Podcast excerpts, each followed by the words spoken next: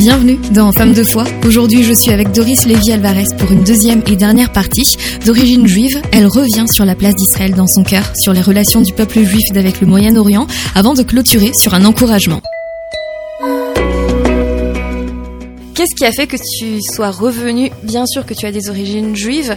T'es retourné en fait vers euh, ce, ce, ce cœur-là, vers cette racine-là. Ouais. J'ai envie de dire. Alors donc du coup pour euh, un petit peu d'historique, donc euh, oui moi j'ai un nom de famille qui est juif, on peut pas se, on peut pas se tromper, mais pour autant c'est pas du tout quelque chose qui est passé dans la famille pour différentes raisons, pour les souffrances de la guerre aussi. Donc j'ai pas, je, je n'ai pas grandi dans, dans un contexte juif. Je savais que j'avais des origines juives.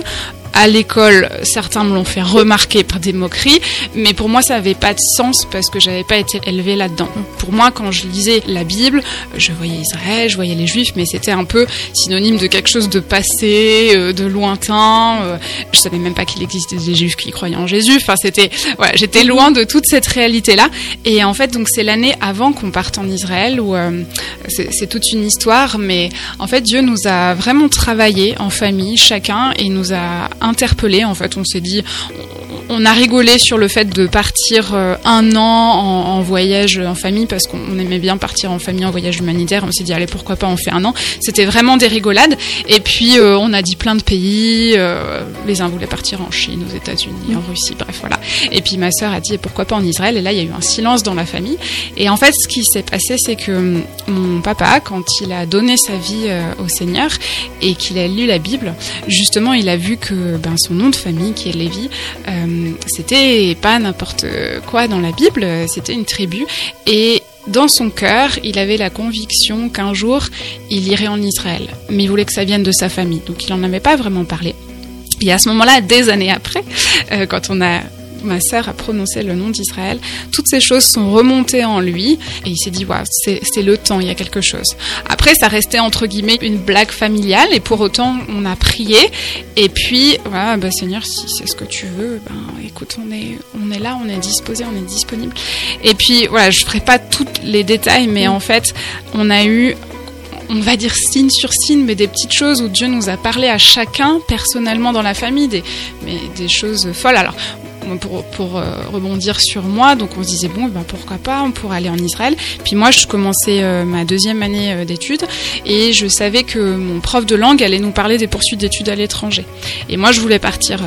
en Autriche, j'avais décidé lors de ma troisième année d'études et, pour, et mon- dans mon université il n'y avait pas du tout de cours d'hébreu, rien du tout. Euh, et j'ai dit à Dieu, bah Seigneur, euh, si, si tu veux qu'on aille en Israël, s'il y a quelque chose là-dedans, fais que mon prof parle au niveau des poursuites d'études d'Israël, ce qui en soi était impossible. Donc mon prof parle pendant une heure des poursuites d'études au niveau de l'anglais, au niveau de l'allemand, de l'espagnol, de l'italien, toutes ces choses, rien sur Israël. Et puis à la fin, à un moment, il s'arrête, il, il nous regarde et puis il dit ah et j'ai oublié, un jour il y a une fille qui a fait un stage en Israël et il reprend son discours. Moi j'ai été choquée et en fait, c'est, euh, si tu veux, c'est vraiment donc Dieu qui nous a conduits là-bas. À ce moment-là, on a, en fait, quand tout s'est passé dans cette année de préparation avant qu'on parte, on a commencé à dire bon, il y a quelque chose, Dieu nous veut là-bas, euh, donc on a commencé à relire la parole de Dieu avec d'autres yeux.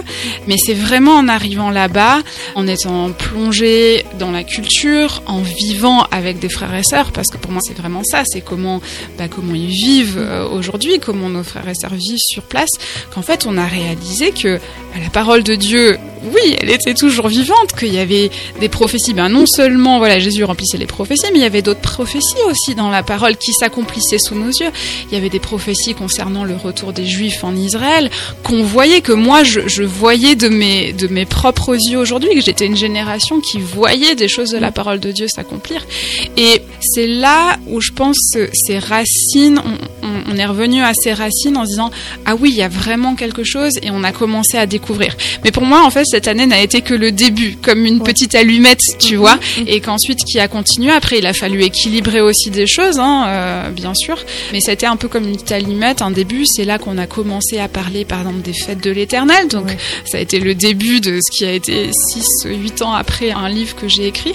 Se dire, mais en fait, euh, en tant que chrétien, on fête euh, Pâques, on fête Pentecôte, mais en fait, quand on voit dans la parole de Dieu, il y a plus de fêtes que ça, qui sont pas appelées les fêtes juives, parce que nous aujourd'hui on les appelle les fêtes juives, mais qui sont appelées les fêtes de l'éternel, où Dieu il dit, ce sont mes fêtes, ce sont mes moments. Et c'est pas que des fêtes comme ça, quand il les appelle, il emploie un mot qui désigne un rendez-vous, un moment fixé, qui est le même mot qui est employé pour dire que le soleil et la lune marquent les temps et les époques.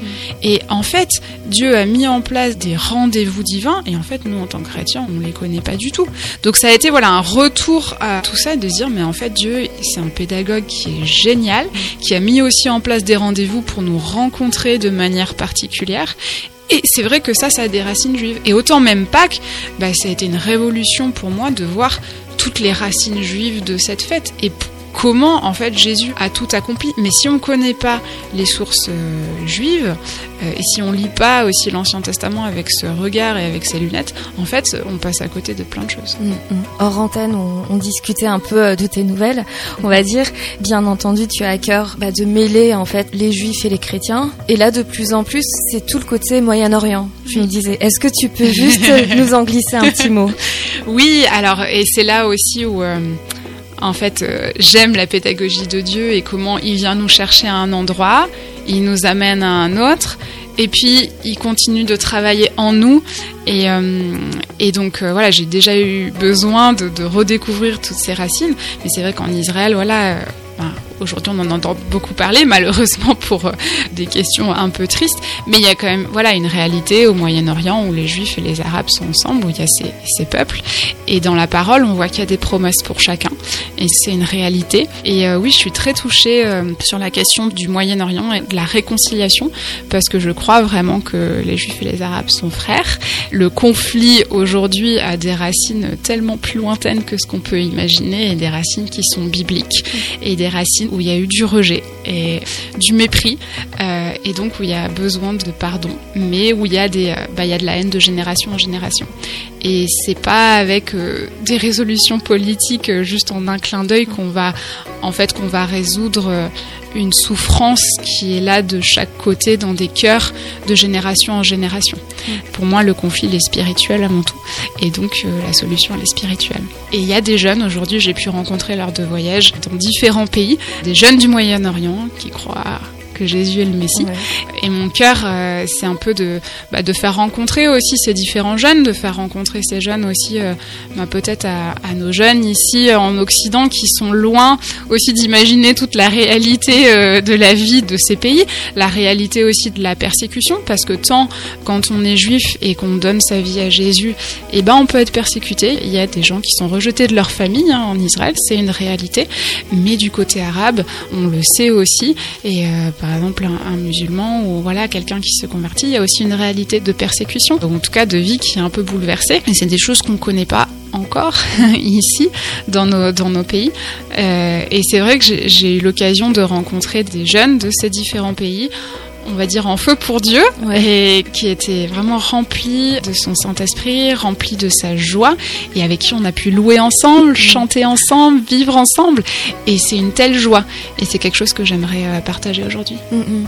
Et euh, quel encouragement est-ce que tu donnerais aux personnes qui se posent justement des questions sur euh, Israël, Moyen-Orient, le christianisme, enfin tous ces qu'est-ce que tu leur dirais euh, En plus de lire ton livre, évidemment, qui est très très bien. Mais, euh, mais par exemple, une personne qui se pose pas forcément la question ou une personne qui est un peu en mode euh, oui, mais ça, c'est pas, tu vois. Alors que, pas pour moi. Voilà, alors que au final, si, même si on est, c'est vrai qu'on est souvent sur des racines catholiques entre guillemets, mais nos vraies racines, elles sont en mm. effet juives. Mm. Qu'est-ce que je leur dirais C'est pas si simple. Je pense que toutes ces questions et comme beaucoup d'autres questions, on va dire spirituelles, mm. sont de l'ordre aussi de la révélation. Et moi, comme j'ai dit dans l'histoire, c'est Dieu qui est venu nous chercher, vraiment, et qui a travaillé nos cœurs, et qui a travaillé nos cœurs au fur et à mesure. C'est-à-dire notre compréhension aussi a évolué. Je pense que l'important est dans notre vie aussi avec Dieu, c'est justement pas qu'on stagne, mais qu'on évolue. Ce que je conseillerais à des personnes déjà, c'est juste de chercher. Il y a ce verset qui dit cherchez et vous trouverez, frappez et l'on vous ouvrira. Au moins, voilà, d'avoir l'audace de chercher et de commencer à creuser et de demander à Dieu de vous éclairer. Il y a tellement de choses qui sont dites, même ce que moi j'ai dit aujourd'hui, vous pouvez ne pas être d'accord et il n'y a pas de problème. Demandez au Saint-Esprit de vous éclairer. Il est là pour nous transmettre le cœur de Dieu. Il est là pour nous guider sur le chemin et il le fera et allez regarder dans la parole. La parole, c'est voilà, la Bible, elle est vivante, comme on a dit. Elle a parlé quand elle a été écrite. Elle a parlé pendant tous ces siècles et elle nous parle encore aujourd'hui. Et euh, avant tout, que Dieu soit votre instructeur et celui qui vous révèle les choses, bien plus qu'un livre, qu'une conférence ou que ce qu'on peut dire, et que lui puisse déposer son cœur pour les Juifs, pour les Arabes, pour le Moyen-Orient dans votre cœur. Ce serait ma prière. Merci beaucoup, Doris. Merci, Wendy. À très bientôt. Oui, au revoir.